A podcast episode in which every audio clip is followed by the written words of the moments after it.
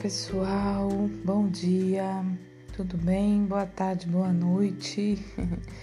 Eu sou a Aline Vargas, é, do podcast Livros Extraordinários. Estou lendo o livro da Louise Rey, Você Pode Curar Sua Vida. Vamos agora para o nono é, episódio, lendo a metade, né, aqui o, o, a continuação, na verdade, do capítulo 3. Uma boa leitura e uma boa escuta para nós. Vendo-se como uma criança. Se pegássemos uma criança de três anos, a colocássemos no meio da sala e começássemos a gritar com ela, dizendo-lhe que é burra, que nunca fará nada direito, que deve fazer isto ou aquilo, olhar para a bagunça que fez, talvez bater nela algumas vezes, terminaríamos com uma criancinha assustada, sentada é, docilmente num canto da sala, ou então com uma criança arrebentando todo o cômodo. Ela agirá de uma dessas duas maneiras e nunca saberemos qual é o seu verdadeiro potencial. Agora, se pegarmos a mesma criança e lhe dissermos o quanto amamos, o quanto nos importamos com ela, que adoramos sua aparência e nos orgulhamos da sua esperteza, inteligência, que ficamos encantados com as coisas que faz e que ela pode cometer erros quando enquanto aprende, que estaremos sempre do seu lado, tanto nas horas boas como ruins potencial dessa criança será ilimitado. Cada um de nós tem uma criança de três anos no nosso interior e com frequência passamos a maior parte de nossa vida gritando com ela. Depois ficamos imaginando por que nossa vida não funciona. Se você tivesse um amigo que fizesse, que vi, vivesse criticando-o, gostaria de estar sempre com ele? É possível que você tenha sido tratado dessa forma quando criança. E isso é muito triste. No entanto, isso aconteceu muito tempo atrás. Se atualmente você está escolhendo se tratar da mesma forma, então é algo mais triste ainda. Agora, bem à nossa frente, temos uma lista das mensagens negativas que ouvimos quando crianças. Como essa lista corresponde ao que você acredita estar errado com você. São quase as mesmas coisas? Provavelmente sim. Baseamos nosso roteiro de vida em nossas mensagens de infância. Éramos todos bonzinhos e aceitamos obedientemente o que eles nos disseram como sendo verdade. Seria muito fácil só culparmos nossos pais e ser vítima pelo resto da vida mas isto não teria graça nenhuma e com toda certeza não nos tiraria da encrenca em que nos encontramos agora. Culpando a família. A culpa é, dos, é um dos modos mais garantidos de se permanecer dentro de um problema. Quando culpamos alguém, estamos abrindo mão de nosso poder. A compreensão nos permite elevarmos-nos acima da questão e assumir o controle de nosso futuro. O passado não pode ser mudado. O futuro é moldado pelo pensamento atual. É imperativo para nossa liberdade entender que nossos pais estavam fazendo o máximo que podiam com a compreensão, consciência e sabedoria que tinham Sempre que culpamos alguém, não estamos assumindo a responsabilidade por nós mesmos. Aquelas pessoas que não fizeram todas aquelas coisas horríveis estavam, estavam tão assustadas e amedrontadas como você está agora. Sentiu a mesma impotência que você sente agora. As únicas coisas que podiam ensinar eram as que tinham aprendido. Quando você sabe sobre a infância dos seus pais, especialmente antes dos 10 anos de idade, se ainda for possível, descubra mais perguntando-lhes: Se conseguir mais informações sobre a infância de seus pais, você entenderá com maior facilidade por que fizeram o que fizeram. A compreensão resultará em compaixão. Se você não sabe o que se você não sabe e não tem como descobrir, tente imaginar como deve ter sido. Que tipo de infância criaria um adulto como aquele? Você precisa desse conhecimento para a sua própria libertação. Você só poderá se libertar depois de liberá-los, depois de libertá-los. Você só poderá se perdoar depois de perdoá-los.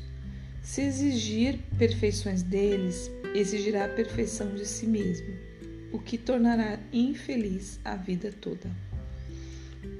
O que o tornará, né? Isso. A escolha dos pais. Concordo com a teoria de que escolhemos nossos pais. As lições que aprendemos parecem combinar perfeitamente com as fraquezas dos nossos pais, dos pais que temos. Acredito que estamos todos numa viagem interminável através da eternidade. Viemos a este planeta para aprender lições especiais necessárias para a nossa evolução espiritual.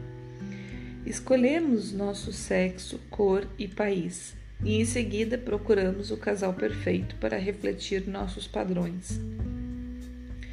Nossas visitas a este planeta são como ir a uma escola.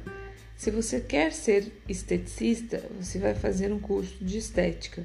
Se você quer ser um mecânico, vai, fazer, vai para a escola de mecânica. Se você quer ser um advogado, vai para a faculdade de direito. Os pais que você escolheu nessa vida eram um casal perfeito de peritos no que você queria aprender. Quando crescemos, temos a tendência de apontar um dedo acusador para os nossos pais e dizer: Vocês me fizeram isso, porém eu acredito que nós os escolhemos dando ouvidos a ele, a, dando ouvidos a outros. Nossos irmãos e irmãs mais velhas são deuses para nós quando somos pequenos. Serão infelizes, provavelmente descontaram em nós tanto física como verbalmente. Podem ter dito coisas como: vou contar tudo que você fez. Você é pequenininho, não pode fazer isso. Você é bobo demais para brincar conosco. Professores muitas vezes nos influenciam muito. Quando eu estava no ginásio, uma professora me, me disse enfaticamente que eu era alta demais para, dar, para ser dançarina. Acreditei nela e pus de lado minhas ambições no campo da dança, até estar velha demais para começar uma carreira como dançarina. Você compreendeu que exames e notas eram só para ver o seu grau de conhecimento numa época determinada ou foi daquelas crianças que deixaram medir seu valor. Nossos primeiros amigos compartilharam sua falta de informações sobre a vida conosco. Nossos coleguinhas podem caçoar de nós e deixar mágoas perenes quando eu era criança, sofri muito porque meu sobrenome era Luni e os meninos me chamavam de lunática. Os vizinhos também exercem influência, não só por causa do que dizem, mas porque também nos pergun porque também nos perguntamos o que os vizinhos vão pensar.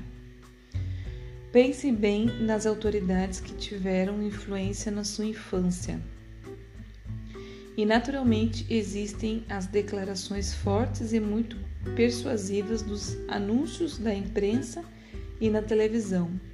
Um excesso de produtos é vendido fazendo-nos sentir que seremos indignos ou errados de não os usarmos. Todos estamos aqui para transcender nossas limitações iniciais, sejam quais tenham sido. Estamos aqui para reconhecer nossa própria magnificência e divindade.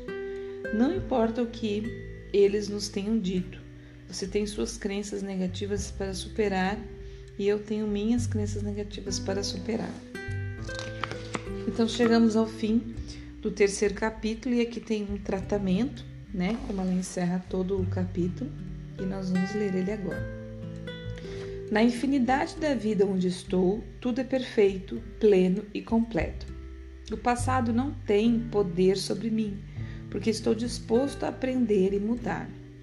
Vejo o passado como necessário para me trazer até onde estou. Estou disposto a começar bem aqui, onde estou agora, a limpar os cômodos de minha casa mental. Sei que não importa onde inicio, de modo que agora começo com os cômodos menores e mais fáceis, e assim verei os resultados rapidamente. Sinto-me emocionado por estar no meio dessa aventura, pois sei que nunca passarei por essa experiência em particular de novo. Estou disposto a me libertar. Tudo está bem em meu mundo. Então encerramos, pessoal, o capítulo 3 e no próximo vamos para o capítulo 4. Mais uma vez, pessoal, eu gosto de comentar que, como ela falou ali, muitas coisas faladas da nossa infância influenciam. E é muito legal, muito impressionante. Eu falo porque fiz, né? Um, uma retrospectiva mesmo da vida, né? E aí você vai vendo diversas coisas que parentes, tios, tias, como ela disse ali, professores, é, falavam na infância da gente, né? Expectativas que tinha. E aí eu volto a falar, como eu falei no último episódio. Não somente coisas ruins, viu, gente? Expectativas boas também, ou coisas que te rotulavam como isso ou como aquilo, mesmo que fossem boas. E aí é quando a gente vê que a gente não tem que culpar ninguém, porque até quando as pessoas querem fazer o bem, às vezes conscientemente, inconscientemente, nem estão fazendo bem, né? É, quando te rotulam que você é isso, aquilo, aquilo, elogiando às vezes, né? Ou falando que você vai ser isso, vai ser aquilo é, criam coisas na cabeça da gente que quando a gente fica adulto, às vezes não é aquela realidade, não é aquilo que, aquilo que a gente quer fazer. E porque a gente lá atrás escutou que isso, que aquilo, que não sei o quê, leva a gente a ficar engessado. Não, então eu só posso ser isso, eu só posso fazer isso na minha vida porque foi isso que me disseram que era, que era bom. Então, esse, esse voltar no passado aí, pensar tudo isso que foi nos dito, incluam as coisas que pareciam positivas também, tá bom? Beijo, um bom dia para nós, um início de semana, né? Para quem está acompanhando hoje é segunda-feira, eu estou fazendo esse episódio segunda-feira e uma abençoada semana, Deus nos abençoe, beijinhos.